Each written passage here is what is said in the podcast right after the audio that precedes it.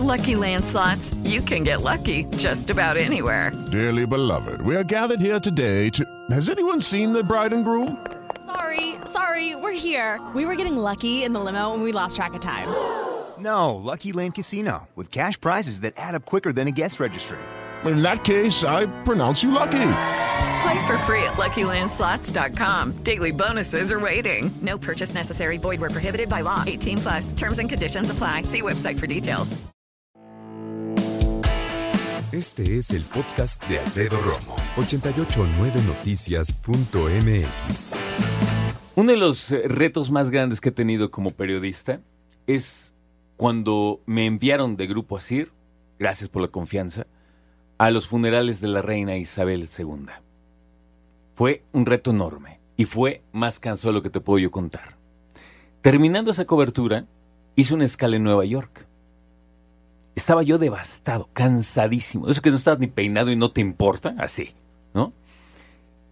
Y cuando me levanté de la sala de espera porque eran unas horas de espera para conectar a México, dije, tengo hambre, fui por una hamburguesa. Y vi una cara familiar. Era Arturo López Gavito. Me acerqué. Arturo, de inmediato, ¿qué onda, Alfredo? ¿Qué onda? Es ese momento en el que él venía de otra cosa, yo venía de esta cobertura, y después de platicar un ratito y ya empezar a comer, me vino una reflexión muy chida, porque yo siempre he admirado a Arturo López Gavito, en donde dije, fíjate lo que son las coincidencias y las maravillas de la vida. Después de esta cobertura, y se escucha fancy encontrarte en un aeropuerto, platicar, darte un abrazo. Qué gran momento fue para mí ese Arturo López Gavito. No, inolvidable también para mí. Porque, ¿Cómo estás? Bien, muchas gracias, Alfredo, por, por permitirnos venir a platicar de ese libro. Fíjate que yo venía de correr un, un medio maratón en Brooklyn y de ver a Eric Clapton. En Mira, el- en concierto. Claro, en el Madison Square Garden. Nada más. Sí. Y entonces también fue un momento muy importante en mi vida porque fue un parteaguas, donde terminé de hacer la temporada de Masterchef. Y Exactamente. no había sido suficiente todavía para mí y decía yo, tengo que aventarme mi medio maratón que procuro hacer cada año. Y entonces ahí nos encontramos, porque tú sabes que en esta vida nada es simplemente por el azar. Exacto. Fíjate, y lo, lo pongo así, porque esa es solamente una de las muchas experiencias que cada uno tenemos. Pero Arturo López Gavito ahora es un coleccionista de experiencias. Y yo lo primero que te quiero decir de su libro es que obviamente lo disfruté muchísimo, pero de todos los libros que he leído, ojalá este hubiera existido cuando yo era mucho más chavo, porque sigo siendo un chavo, pero hubiera estado yo estudiando. Este libro para mí era urgente y es urgente para las generaciones que quieren dedicarse, sí a los medios, pero también que quieren ser excelentes en lo que hacen. Qué gran libro te aventaste, Arturo. Muchas gracias. Es el resultado de año y medio de trabajo más o Año y menos. medio. Pues muy rápido, ¿eh? Para lo que he escuchado de otros. te voy a decir, Alfred, es, lo más duro es el ejercicio de, de catarsis, de introspección personal que uno tiene que hacer para, para llevar a cabo eso, ¿no?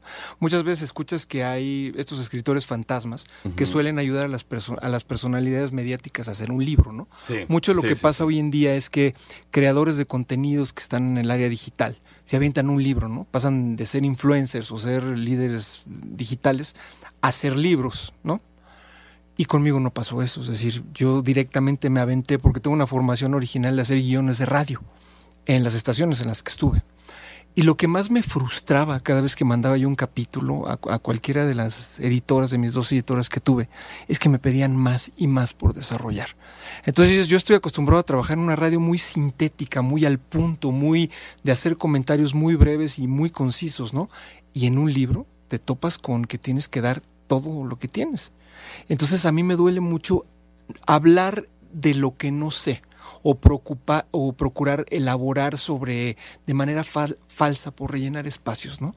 Y creo que eso es lo que no te encuentras en ese libro. No, no te lo encuentras. Y de hecho, a mí me parece que es un libro que te va a resultar, claro, interesante, sobre todo útil, pero además vas a poder conectar con Arturo en muchos niveles, porque es un hombre que ama la música, porque es un hombre que ama trabajar, ¿sabes? Y eso es algo que se dice fácil, no creo que sea muy común. Uno de tus proyectos se llama Old School. Y yo siempre me he preguntado, ¿tú consideras que eres de la corriente Old School? Totalmente. Fíjate que yo soy un alma vieja. La música que a mí Lo me dices. gusta es la música de los años 40, de la música de los años 50. Conecto mucho también con el jazz, pero con ese jazz increíble de, de los años 50 también. ¿Por tu papá? Por mi padre. Mi padre que también en el libro aparece como una enorme referencia, ¿no? Tú imagínate mi padre que era un adolescente cuando empezó la Segunda Guerra Mundial en Estados Unidos. ¿Qué tipo de música él escuchaba y cómo llegó a México también? Y cómo la música sirvió de un puente enorme de amor y de comunicación entre mi padre y yo. Chicago, ¿va? Vivió. Sí, en Chicago. Y llevó un hermano a Chicago. Fueron todavía em- empezaba el tema del programa Bracero en Estados Unidos. Y su hermano se perdió en la Feria Mundial de Chicago en los años 30 y nunca lo volvió a ver. ¿En serio? Sí. Entonces, mi padre, hablamos en el primer capítulo de los, de los grandes maestros. Y sobre todo me refiero mucho a él como mi maestro de humildad donde me ha tocado participar en conversaciones muy interesantes con personalidades muy grandes de la música, ¿no? Y la constante en cada uno de ellos, Alfredo, siempre ha sido la humildad. Y creo que el problema es que nosotros como seres humanos muchas veces en la sociedad confundimos la palabra humildad con carencias y falta de recursos y las personas que están en circunstancias desvalidas en cuestión económica, pero la humildad es absolutamente todo lo contrario. Humildad es cuando realmente tienes la capacidad de ponerte al nivel de cualquier persona, de agradecer, de dar las gracias y de pedir las cosas por favor. Que parecía muy, parecería muy elemental esto que te digo, pero no lo es. A mucha gente se le olvida y no lo toma en cuenta. Yo le decía a Arturo que es un libro que yo admiro mucho y admiramos mucho en nuestra generación porque Arturo es un hombre que hace, hizo y seguirá haciendo cosas que a todos nos dan ganas de hacer, que le vamos a admirar, pero sobre todo creo que es un libro que tiene que revisar cualquier persona que se quiera dedicar o que se dedique a los medios. De hecho, he platicado con muchas personas y cuando sale el nombre de Arturo López Gavito, la gran mayoría lo conoce. Querido Arturo, te tocó, ah, te tomó, perdóname, año y medio hacerlo. Hay muchos temas que por supuesto que me gustaría platicar, pero hoy que te tengo aquí, más allá del libro, quiero que, que me platiques tú haciendo esta reflexión de la cual me hablabas, ¿no? De, de exigirte tanto, e incluso de recordar, de organizar tus pensamientos, de vertirlo en palabras que no es fácil. ¿Qué de este libro te costó trabajo platicar? Por bueno o malo, ¿eh? Eh, rascarle a mi interior, perdonar a la gente, y eso se refleja en el capítulo de los grandes maestros. Pero te voy a decir lo más duro, Alfredo, que fue hacer una catarsis, de rascar en mi interior las cosas que me habían hecho muchísimo daño, reencontrarme con ellas, verlas y poderlas poner en un papel como, como ideas que se podían leer. Y se puso todavía más complicado en el audiolibro. El audiolibro fueron 15 horas de grabación más o menos, que luego se sintetizan, van a ser menos. Y cada vez que entregaba yo un capítulo, ya no lo quería volver a leer.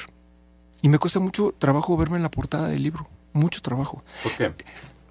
Porque no estoy acostumbrado. Porque toda mi vida he, he trabajado, trabajado siempre tras bambalinas y en favor de proyectos que no soy yo.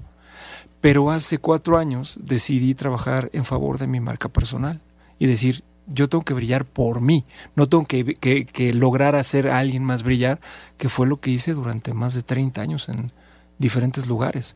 Fíjate, venir a platicar contigo sobre este libro, venir literalmente a, a decirte, ese soy yo, yo no estaba acostumbrado. a eso. En este libro también hablas de vulnerabilidad y de ego. ¿Qué mezcla, eh? Sí, porque el ego es algo que cuando estás en los medios de comunicación te persigue todo el tiempo. Y es una especie como de voz que está atrás de ti, que te está hablando constantemente. Y aunque no seas tú, alguien te lo pone enfrente, ¿eh? Sí, claro. Eh, lo que hay que hacer es abstraerse de eso, pero tiene que ver con poner los pies en la tierra y también la cuestión de la humildad. Y entender algo que es muy importante. Esta vida es una sola vez y no la vas a volver a vivir. Entonces de ti depende, ¿no? Por ejemplo, muchas personas, hablo de mi, de mi paso por las empresas transnacionales, donde mucha gente cree que es dueña del escritorio en el cual trabaja y se equivoca constantemente. Porque cuando se va de esa empresa, tú entras por una empresa y sales por una puerta y entras exactamente por la misma puerta. De ti depende si cuando sales vas a tener amigos o enemigos que te van a estar esperando. Entonces, ese es como el espejismo, ¿no? Que mucha gente no ve. Va trabajando dentro de las empresas en puestos directivos y gerenciales con una venda en los ojos. Y a mí me tocó muchos años estar haciendo eso. De manera que también empecé yo a tocar tierra a través del diálogo y de la empatía. Hablo del liderazgo empático dentro de uno de los capítulos del, del libro también, que es simplemente sentarte a escuchar a la gente con la que trabajas y ponerte por un segundo, por un minuto, por una hora en cada uno de los lugares de estas personas que colaboran contigo. Las historias que platica Arturo te llevan por lugares que desconocíamos, obviamente, que es su aventura, su vida. Pero también lo que me encanta es que este libro, además de platicarte quién es Arturo, Arturo termina enseñándote. Y termina cada capítulo haciendo un resumen de qué onda, ¿no? ¿Qué vimos? ¿Cuáles son los términos que él aprende y que él determina que son importantes?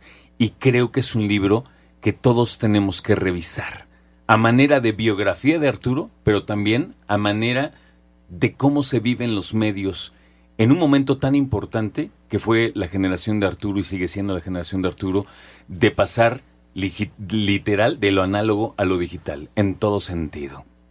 Que sigan los éxitos, querido Arturo. Muchas gracias, Alfredo. Gracias por venir. Eres muy generoso con tus palabras y para mí es un placer visitarte y estar cerca de ti.